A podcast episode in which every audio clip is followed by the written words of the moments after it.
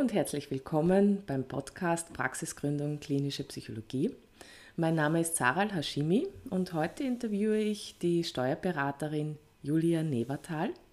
Wir sprechen über die ersten Schritte zur Selbstständigkeit, wie hoch Start- oder Eigenkapital sein soll oder ob ich das überhaupt brauche, welche Ausgaben fallen an, was kann ich alles abschreiben, wie hoch sollen meine Rücklagen sein, auf welche Steuern muss ich überhaupt achten, was Fahrradfahren damit zu tun hat und warum Diäten in der steuerlichen Welt nichts mit Abnehmen zu tun hat. Viel Spaß!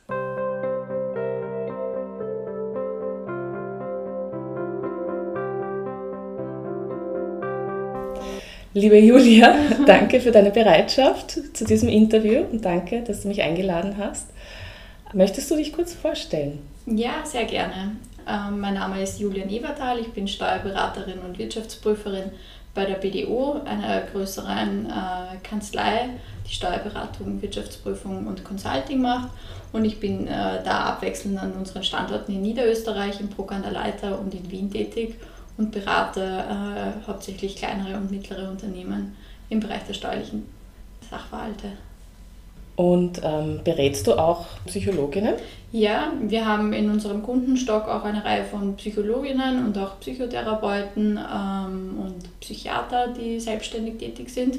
Wir haben da schon recht viele Erfahrungen, sage ich jetzt mal. Äh, wenn die sich selbstständig machen, begleiten die auch schon Jahrzehnte, eigentlich vom ersten Moment an seit der Gründung. Okay, also wenn ich jetzt sage, ich möchte mich selbstständig machen ähm, und ich komme zu dir als, als meine erste Steuerberatungsstunde, und, und ich weiß gar nichts.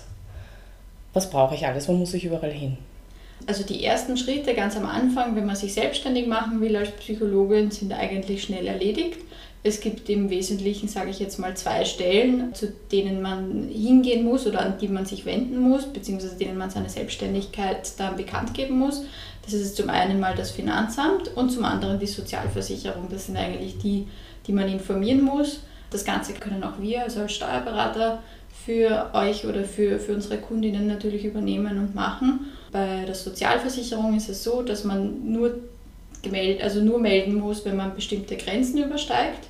Und im Detail sieht das dann so aus, jetzt wenn wir nochmal zurückgehen zu der Meldung an das Finanzamt, das erfolgt mittels einem vorgegebenen Formular. Diese Meldung an das Finanzamt über die selbstständige Tätigkeit. Die Meldung hat grundsätzlich innerhalb von einem Monat ab Beginn der selbstständigen Tätigkeit zu erfolgen. Und zuständig ist grundsätzlich das Wohnsitzfinanzamt, wo die Person äh, gemeldet ist, also wo sich der Wohnsitz befindet. Man kann natürlich auch zum Finanzamt persönlich hingehen, also jetzt gerade in der Corona-Zeit ist vielleicht ein bisschen schwieriger, aber in der Regel erfolgt das eigentlich alles elektronisch, also man geht nicht physisch zum Finanzamt hin, sondern meistens schickt man das Formular entweder mit der Post oder Fax ist noch hoch angesehen beim Finanzamt oder ansonsten über das äh, Finanzamtstool Finanz Online. Bei der Sozialversicherung, da kann man dieses Formular über die Meldung äh, grundsätzlich über die Homepage durchführen. Man kann das Formular dann entweder mit der Post hinschicken oder eben online mit der Handysignatur übermitteln. Als Psychologe bzw. als Psychologin gilt man grundsätzlich als neue Selbstständige. Das heißt, bei Aufnahme der Tätigkeit hat man das nur ins Finanzamt zu melden, wenn die Einkünfte des Jahres äh, voraussichtlich den Betrag von ungefähr 5.530 Euro, das ist jetzt der Wert für 2020, der ändert sich jährlich, nur wenn dieser Wert überstiegen wird, muss gemeldet werden. Und auch hier gilt die gleiche Frist innerhalb eines Monats nach Aufnahme der Tätigkeit. Und wenn man das zu Beginn äh, noch nicht äh, weiß, ob die Grenze überschritten wird, dann sollte man vielleicht auch vorsichtshalber melden, weil es gibt dann auch wieder Verspätungszuschläge, wenn man im Nachhinein die Grenzen überschreitet. Generell muss man auch sagen, das ist immer so ein bisschen eine Einzelfallbetrachtung, weil es hängt schon davon ab, ob man nebenbei noch eine andere selbstständige, also nicht selbstständige Tätigkeit hat zum Beispiel oder eine andere selbstständige Tätigkeit und deswegen ohnehin schon versichert ist, weil wenn man jetzt unter Anführungszeichen nur von dieser selbstständigen Tätigkeit lebt, dann muss man es auf jeden Fall an die Sozialversicherung melden, weil sonst hat man ja auch keine Versicherung dann im Bedarfsfall, wenn man die braucht. Mhm. Genau, also wenn ich mich jetzt selbstständig machen möchte, brauche ich da ein Startkapital, ein Eigenkapital, um äh, darauf zurückgreifen zu können? Sollte irgendwas sein? Ja, also eine pauschale Antwort ist da jetzt mal sehr schwer, glaube ich, zu geben. Ich glaube, man muss es jetzt punkto Startkapital mal so sagen, dass theoretisch gar kein Startkapital im engeren Sinn notwendig ist, wie man das zum Beispiel bei der Gründung einer Kapitalgesellschaft hat das genaue Kapital, das man jetzt zum Start benötigt, hängt natürlich davon ab, in welcher Form man sich selbstständig macht. Wenn man jetzt eine eigene Praxis gründet und diese einrichten muss, benötigt man natürlich mehr Kapital, als wenn man beispielsweise eine Gruppenpraxis mitnutzt, was ja auch häufig der Fall ist. Und andere typische Ausgaben zu, Bedien zu, also zu Beginn der Tätigkeit sind meistens Ausgaben jetzt für eine Homepage, für eine Visitenkarte, vielleicht noch für die Kaution, wenn man einen Mietvertrag abschließt, dann braucht man unter Umständen ein zweites Handy, weil man ja natürlich auch nicht will, dass einen die Patienten am Privathandy dann erreichen können. Vielleicht auch einen Laptop. Aber auch das ist jetzt alles, sage ich mal, Geschmackssache und hängt dann natürlich ganz stark von der Ausrichtung und auch vom Umfang der geplanten Tätigkeit ab, ob man das dann Vollzeit macht oder ob man das nur so ein bisschen mal nebenbei beginnt. Ähm, ein engeres Startkapital ist jetzt nicht wirklich notwendig, aber ähm, als Puffer muss man dann selber, glaube ich, auch also für sich überlegen, wie viel Puffer braucht man, hängt auch ab, ob man sonst Einkünfte nebenbei hat oder ob man 100% von der selbstständigen Tätigkeit lebt. Gibt es manche, die sind eher risikoavers, manche sind mehr risikoaffin, die würden vielleicht weniger Startkapital nehmen. Andere sagen, sie wollen das sowieso. Also sehr viele, glaube ich, Psychologinnen machen es nicht hauptberuflich, sondern haben eine Anstellung mit 20 Stunden meistens oder vielleicht 30 Stunden maximal und haben dann noch eine, eine Praxis und starten meistens so. Zumindest ist das meine Erfahrung. Mhm. Also so als Zuverdienst sozusagen. Die Sicherheit ist in der Anstellung und die Praxis ist dann ein Zuverdienst. Genau, beziehungsweise ist es ja schon auch oft so, dass man vielleicht stationär Patienten betreut und dann, wenn die von der Station entlassen werden, dass die dann in weiterer Folge vielleicht auch noch äh, betreut werden müssen. Ähm, und so, glaube ich, kann man dann gut starten und dann, wenn man einen größeren Kunden Kreis hat oder einen größeren Kundenstock hat, Patientenstock, dann wird man sich dann vielleicht in weiterer Folge auch 100% auf die selbstständige Tätigkeit verlassen. Mhm. Ähm, wenn ich jetzt mich selbstständig gemacht habe und am Ende des Jahres eben einen Steuerausgleich machen muss und ich Steuern zahlen muss, ähm, wie viel sollte ich mir da monatlich auf die Seite legen, damit am Ende nicht eine Riesenrechnung reinflattert? Ja, auch da muss ich leider sagen, so eine ganz pauschale Antwort kann man da jetzt nicht geben, weil es immer sehr stark von den persönlichen Umständen abhängt. Das hängt natürlich davon ab, wie viel man mit seiner selbstständigen Tätigkeit an Einnahmen erzielt, ob man nebenbei vielleicht noch ein Anstellungsverhältnis hat, ob man beispielsweise eine Wohnung hat, die man vermietet und Mieterträge hat oder irgendwelche anderen Einkünfte hat. Also pauschal kann man es nicht sagen. Grundsätzlich hätte ich jetzt so gesagt als Richtwert, wenn man sich ein Drittel bis zur Hälfte der Einnahmen auf die Seite legt, dann braucht man jetzt, glaube ich, nicht mit sehr bösen Überraschungen rechnen. Äh, also ein Drittel bis zur Hälfte von den Einnahmen. Äh, welche Unterstützung bekomme ich von der Steuerberatung? Also wenn ich jetzt ähm, Termine vereinbare, wie häufig sollen die sein? Oder, oder wie ist deine Erfahrung dazu? Wie häufig kommen, kommen äh, Selbstständige zu dir? Also wenn wir jetzt bei dem Kundensegment Psychologen und Psychologinnen bleiben, dann ist es meistens so, zu Beginn, wenn sich die selbstständig machen, gibt es einmal viele Fragen, was muss ich überhaupt beachten und äh, wo muss ich überall hin, wem muss ich das sagen und wie läuft das dann weiter ab. Das ist dann meistens in einem Gespräch, sage ich mal, von einer halben Stunde bis einer Stunde mal geklärt und soweit sind dann die Fragen mal klar. Dann gibt es vielleicht zwischendurch noch die eine oder andere Frage und danach hat man in der Regel, also jetzt in dem Segment eigentlich einmal im Jahr zu tun, nämlich dann, wenn man sagt, man bräuchte jetzt die Unterlagen für die Steuererklärung. Damit ist es dann eigentlich getan. Dann hat man vielleicht noch die eine oder andere Rückfrage, wenn die Steuererklärung erstellt wird. Aber in der Regel ist man dann, wenn es jetzt nichts Besonderes gibt, dann einmal im Jahr im Austausch. Vor allem für den Jahresabschluss. Genau, für den Jahresabschluss bzw. dann die Steuererklärungen. Es gibt dann jetzt gerade in der Corona-Zeit haben wir natürlich ein bisschen einen intensiveren Austausch mit allen Klienten und Klientinnen gehabt, auch Psychologinnen und Psychologen, weil die natürlich auch eingeschränkt in ihrer Tätigkeit waren. Und die ganzen Fördermaßnahmen, die es da in dem Zusammenhang gegeben hat und Stundungsmöglichkeiten beim Finanzamt. Also zuerst einmal zur Beratung, was, was alles gebraucht wird und dann einmal jährlich. Also so, und wenn was Besonderes ist. Genau. Ja. Was könnte denn besonders sein? Besonders könnte jetzt zum Beispiel sein, wenn, wenn man als Psychologin sagt, man macht jetzt nicht nur noch diese wirklich typische Beratung von Patientinnen, also Gespräche und äh, Therapie, sondern man macht vielleicht auch andere Tätigkeiten und ähm, das nimmt einen Umfang an, der so groß war, den man vielleicht nicht vorausgesehen hat, wenn man dann diese Grenzwerte übersteigt von, von den kleinen Unternehmen. Also wenn man über 35.000 Euro kommt, könnte es zum Beispiel sein, dass man vielleicht nochmal in Kontakt ist oder wenn man eine größere Anschaffung plant und sich dann nicht sicher ist, wie man diese Anschaffung anlegen soll und ob die dann steuerlich abzugsfähig ist. Oder wenn man eine Rechnung schreibt ähm, an, an einen Kunden, an dem man bisher keine Rechnung geschrieben hat und da ist irgendwie was Besonderes, dann gibt es manchmal die eine oder andere Rückfrage. Und ansonsten informieren wir laufend, also über die vierteljährlichen Vorauszahlungen sollten welche festgesetzt worden sein. Aber das ist mehr da informiert man halt, das ist zu, zu bezahlen, also die Einkommensteuervorauszahlung ist zu bezahlen und das ist es dann eigentlich. Ah, und welche Unterstützung bekomme ich von einer Steuerberatung?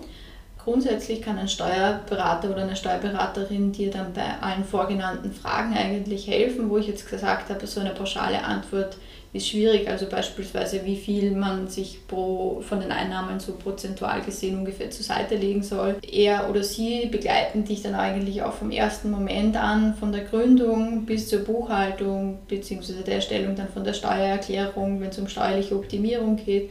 Oder wenn an das denkt man am Anfang natürlich auch nicht, aber irgendwann geht man vielleicht dann doch mal in Pension und dann geht es auch oft um Fragen zur Betriebsaufgabe oder Übergabe und auch da kann der Steuerberater dann unterstützen. Bei der Gründung kann ein Steuerberater zum Beispiel die Meldung beim Finanzamt oder auch bei der Sozialversicherung übernehmen, von der wir ganz am Anfang gesprochen haben.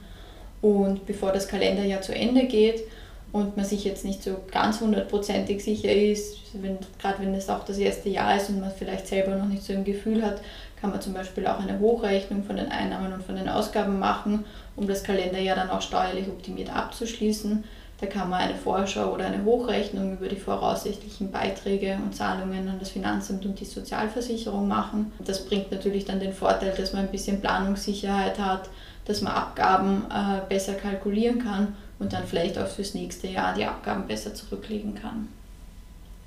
Mhm. Also auch die Planung ist wichtig für die nächsten Jahre, je nachdem, wie viele Einnahmen und Ausgaben es gibt. Genau, das erste Jahr ist meistens das, wo man es am allerwenigsten sagen kann, weil man nicht weiß, wie das anläuft, aber dann in den, in den Folgejahren ist es dann ein bisschen leichter, meistens. Und wie ist das jetzt mit den Steuern ganz genau? Also was gibt es für welche und welche sind für Psychologen und Psychologinnen eigentlich relevant? Grundsätzlich muss man da mal unterscheiden zwischen der Einkommensteuer und der Umsatzsteuer. Die Umsatzsteuer besteuert den Austausch von Lieferungen und Leistungen, im konkreten Fall bei einer Psychologin oder einem Psychologen die Dienstleistung von diesem. In der Regel spielt jetzt aber eigentlich die Umsatzsteuer für Psychologinnen und Psychologen eigentlich eine untergeordnete Rolle. Zum einen, weil bestimmte Leistungen befreit sind von der Umsatzsteuer und zum anderen, weil es für jene Umsätze, die nicht befreit sind, äh, gibt es die sogenannte Kleinunternehmerregelung von der habe ich vorher schon ganz kurz gesprochen und die besagt eben, dass nur wenn die Grenze, nämlich die jährlichen Umsätze von 35.000 überschritten werden, nur dann entsteht eine Umsatzsteuerpflicht. Generell äh, war das jetzt mal so eine pauschale Antwort auch wieder, wenn man jetzt hohe Investitionen am Anfang zum Beispiel der Tätigkeit hat, kann es auch sinnvoll sein, freiwillig in die Umsatzsteuerpflicht zu optieren. Das hängt aber dann auch wieder vom Einzelfall ab. Wenn man jetzt die Praxis beispielsweise komplett einrichtet und da relativ hohe Investitionen hat oder auch wenn man äh, eine Praxis kaufen würde zum Beispiel, dann wäre das vielleicht sinnvoll. Was aber eigentlich viel wichtiger ist für die Psychologinnen und Psychologen und eine größere, wichtigere Rolle spielt, ist die Einkommensteuer.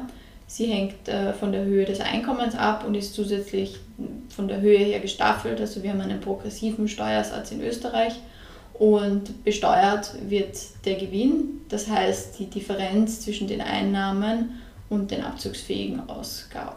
Was man da in dem Zusammenhang auch sagen kann, nur ganz kurz angerissen, Psychologinnen und Psychologinnen ermitteln den Gewinn in der Regel durch Einnahmen-Ausgabenrechnung. Äh, was bedeutet das jetzt, Einnahmen-Ausgabenrechnung? Das heißt, dass sowohl die Einnahmen als auch die Ausgaben äh, sich erst dann auf den Gewinn auswirken, wenn sie bezahlt werden. Das heißt, relevant für eine Einnahme bzw. in der Ausgabe ist daher generell, auch da gibt es gewisse Ausgaben, aber so pauschal gesagt kann man sagen, der Zahlungszeitpunkt ist relevant und nicht ähm, das Rechnungsdatum ist relevant. Das heißt, wenn man jetzt zum Beispiel eine Rechnung an einen Patienten am 27. Dezember stellt und der Patient zahlt die Rechnung erst am 4. Jänner und man hat es erst am 4. Jänner am Bankkonto, dann wäre das erst im nächsten Jahr zu besteuern, weil es erst dann zufließt. Mhm. Okay, also das waren jetzt Ausgangsrechnungen. Und wie schaut es mit Eingangsrechnungen aus? Also bei den Eingangsrechnungen ist es grundsätzlich so, dass man mal alle Belege, die jetzt im Zusammenhang mit dieser betrieblichen oder selbstständigen Tätigkeit stehen, für sieben Jahre müssen mal aufgehoben werden. Es können generell gesagt jetzt alle Ausgaben, die irgendwie mit der Tätigkeit im Zusammenhang stehen und benötigt werden, steuerlich abgesetzt werden manchmal denkt man gar nicht, dass man diese Ausgaben hat. Also wenn man jetzt zum Beispiel mit dem Fahrrad in die Praxis fährt, denkt man vielleicht gar nicht, dass da eine Ausgabe entsteht. Deswegen haben wir gedacht, es macht Sinn, vielleicht so ein paar Beispiele zu nennen. So typische Ausgaben, die ich jetzt aus der Branche kenne, sind natürlich mal die Miete und die Betriebskosten für die Praxis. Dann Anschaffungen für die Einrichtungen in der Praxis. Da kommt es dann wieder darauf an, wie hoch diese äh, Ausgabe war. Dann sind sie je nachdem wie hoch die waren, eben generell so, also sofort absetzbar oder ansonsten in Form äh, der Abschreibung. Das heißt, es muss dann über die Laufzeit verteilt werden. Im Bereich des Anlagevermögens ist dann auch so, dass ein Verzeichnis der im Betrieb verwendeten Wirtschaftsgüter zu führen ist. Das ist dann auch etwas, was der Steuerberater übernehmen kann, wenn er den Jahresabschluss erstellt. Dann andere typische Ausgaben sind eben der Anfahrtsweg zur Praxis und Retour. Hier, hier hängt es davon ab, wie man in die Praxis äh, fährt und in welchem Umfang. Also ob man jetzt beispielsweise mit den Öffis fährt oder ob man mit dem Auto fährt oder mit dem Fahrrad fährt. Wenn man mit dem Fahrrad fährt, ähm, dann kann man Kilometergelder absetzen oder wenn man das Fahrrad überwiegend betrieblich nutzt, dann kommt sozusagen das ganze Fahrrad ähm, in die betriebliche Sphäre und man kann dann alle Ausgaben, also die Anschaffung, äh, wenn man eine Reparatur hat, äh, wenn man was erneuern muss, also alles, was dann mit dem Fahrrad im Zusammenhang steht, kann man steuerlich absetzen. Und genauso ist es auch mit dem Auto. Also entweder das Auto wird überwiegend betrieblich genutzt, dann wird das ganze Auto in den Betrieb sozusagen übernommen, in die betriebliche Sphäre. Oder ansonsten, wenn man das Auto mehrheitlich privat nutzt und nur ein bisschen betrieblich, dann wird man auch wieder Kilometergelder absetzen können. Andere typische Ausgaben sind Telefonkosten, ähm, also die laufenden Kosten und natürlich die Anschaffung von einem Handy. Dann Internet, wenn man das gemeinsam wieder privat auch nutzt, dann halt nur mit dem betrieblichen Teil. Die Sozialversicherungsbeiträge natürlich, dann Fachliteratur, die Seminargebühren, weil oft hat man jetzt so eine Fortbildung oder macht ein Seminar. Da kann man dann auch die Reisekosten, die damit im Zusammenhang stehen, ähm, absetzen. Unter Umständen auch Diäten das kann man dann auch nochmal im Detail erläutern, wenn das relevant wird. Und was ich aus der Praxis auch oft kenne, ist, dass ähm, so psychologische Tests äh, gekauft werden. Ich glaube, da weißt du wahrscheinlich viel besser Bescheid, aber natürlich auch diese laufenden Gebühren, wenn das einmal Lizenzen sind, dann wäre auch das natürlich abzugsfähig. Mhm. Ja, die sind sehr teuer, diese Tests. Ja, genau. Und, äh, was sind Diäten?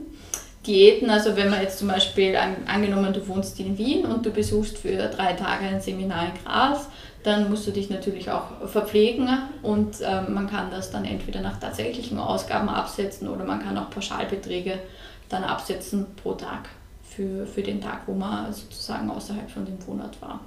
Also auch wenn ich während einem Seminar zum Beispiel zum Supermarkt gehe und mir dort eben eine Verpflegung kaufe, dann kann ich mir diese Rechnung auch aufheben. Könntest du dir aufheben, genau, aber besser ist es meistens dann einfach einen pauschalen Absetzbetrag in Form einer Diät äh, geltend zu machen, weil man da meistens steuerlich besser damit fährt. Okay. Eine neue Regelung, die ab dem Jahr 2020 gilt, das ist eine neue Pauschalierungsregelung die ist neu eingeführt worden und sie besagt, dass eben wenn der Jahresumsatz äh, maximal 35.000 liegt, dann können ohne weiteren Nachweis 20% der Einnahmen pauschal als Betriebsausgaben abgesetzt werden. Zusätzlich zum Pauschale kann man noch die Sozialversicherungsbeiträge und den Grundfreibetrag des Gewinnfreibetrags gewinnmindernd äh, geltend machen. Ähm, und man macht es in der Praxis dann so eigentlich, dass man schaut, ob die neue Pauschalierung im Vergleich zur vollständigen Einnahmen-Ausgabenrechnung steuerlich vorteilhafter ist, indem man eine Vergleichsrechnung äh, macht. Und das hängt dann natürlich stark vom, vom Einzelfall ab, was die bessere steuerliche Wirkung hat. Und diese Vergleichsrechnung kann man natürlich selber anstellen, aber es kann auch ein Steuerberater dann übernehmen. Mhm. Ich habe von einigen Kollegen, Kolleginnen gehört, dass die eine Registrierkasse benutzen müssen in ihrer Praxis. Was, was ist das eigentlich und wie, wie, wieso brauche ich das vielleicht?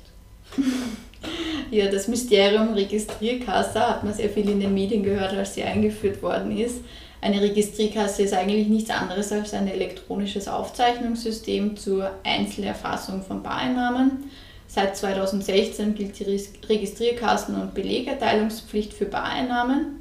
Betriebe sind zur Verwendung von einer Registrierkasse verpflichtet, wenn ihr Jahresumsatz 15.000 Euro und ihre Barumsätze 7.500 Euro überschreiten. Das heißt, es müssen beide Kriterien überschritten werden, damit die Registrierkassenpflicht besteht. Ausnahmen sind, bestimmte, sind für bestimmte Unternehmensarten und Umsätze möglich. Der, also was vielleicht auch noch irreführend ist aus der Praxis und wo man vielleicht auch auf den ersten Blick nicht dran denkt, also dieser Begriff Barumsätze, was fällt da eigentlich alles drunter? Der umfasst auch die Zahlungen mit Bankomat und Kreditkarte vor Ort, die Hingabe von Barschecks oder ausgegebenen Gutscheinen, Bos und so weiter.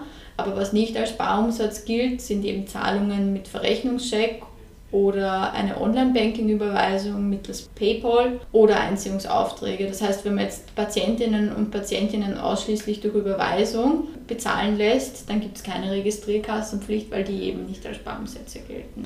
Ja, vielen Dank für die wertvollen Infos. Ähm, das ist wirklich viel. Ich glaube, ich brauche auf jeden Fall eine Steuerberatung. Und wenn ich äh, jetzt zu dir kommen möchte, wie, wie kann ich einen Termin vereinbaren? Ähm, also vom Prinzip ist das ganz einfach. Man findet uns über das Internet, also über Google oder über unsere Homepage www.bdo.at. Ansonsten dann einfach anrufen äh, über die Kontaktdaten oder eine E-Mail schreiben. Also ich glaube, wir sind auf allen Kanälen, Kanälen ähm, erreichbar und freuen uns natürlich, äh, Psychologinnen bei der Gründung und dann in weiterer Folge natürlich auch laufend zu begleiten. Und da, wo du arbeitest, ähm, was macht das besonders, das Unternehmen? Was, was können auch Nicht-Psychologinnen und Psychologinnen ähm, bei euch bekommen? Äh, für uns als BDO würde ich jetzt sagen, ist wichtig, dass jeder Kunde die gleiche Priorität bekommt. Also jeder Kunde ist gleich wichtig, egal welche Größe dieser Kunde hat. Das heißt, egal ob es sich jetzt um ein börsennotiertes Unternehmen, ein Einzelunternehmen, eine Bank oder einen Pensionisten oder Pensionisten handelt, jeder Kunde kriegt bei uns die gleiche Aufmerksamkeit und wird seiner individuellen Situation entsprechend bestmöglich beraten. Für uns steht der Mensch und die persönliche Kundenbeziehung im Vordergrund. Das ist ganz wichtig und auch ein Prinzip, das wir seit Jahrzehnten schon leben. Das heißt, wir begleiten auch deshalb aus, genau aus diesem Grund unsere Kundinnen und Kunden schon über Jahre oder Jahrzehnte hinweg. Und was uns dann eben auch noch ganz wichtig ist, dass wir unsere Kunden möglichst regional betreuen können. Das heißt, wir haben neun Standorte in ganz Österreich verteilt. Ich bin an unseren Standorten sehr viel in Wien und sehr viel in Niederösterreich, in Bruck an der Leiter. Und äh, so ist es uns für uns eben möglich, dass wir regionale und persönliche Anlaufstellen für alle Kunden bieten. Super. Vielen Dank, Julia. Gerne. Für das nette Gespräch und die ja. vielen Infos. Ja, und du willst dich selbstständig machen. Du hast dir gleich gedacht, du machst da die Podcasts in dem genau. Zusammenhang. Ja. Genau. Dann viel Erfolg bei der selbstständigen Tätigkeit. Dankeschön. Und toi, toi, toi. Okay. Ich glaube, ich werde einen Termin bei dir ausmachen. Ja, sehr gerne.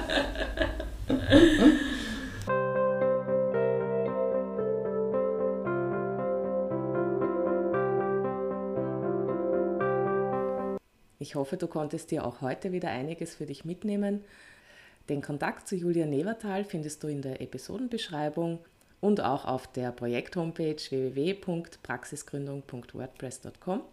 Ich würde mich freuen über Feedback, über Anregungen, über Austausch in der Facebook-Gruppe, die auch eben Praxisgründung klinische Psychologie heißt. Ich freue mich auf dich. Alles Liebe, deine Sarah.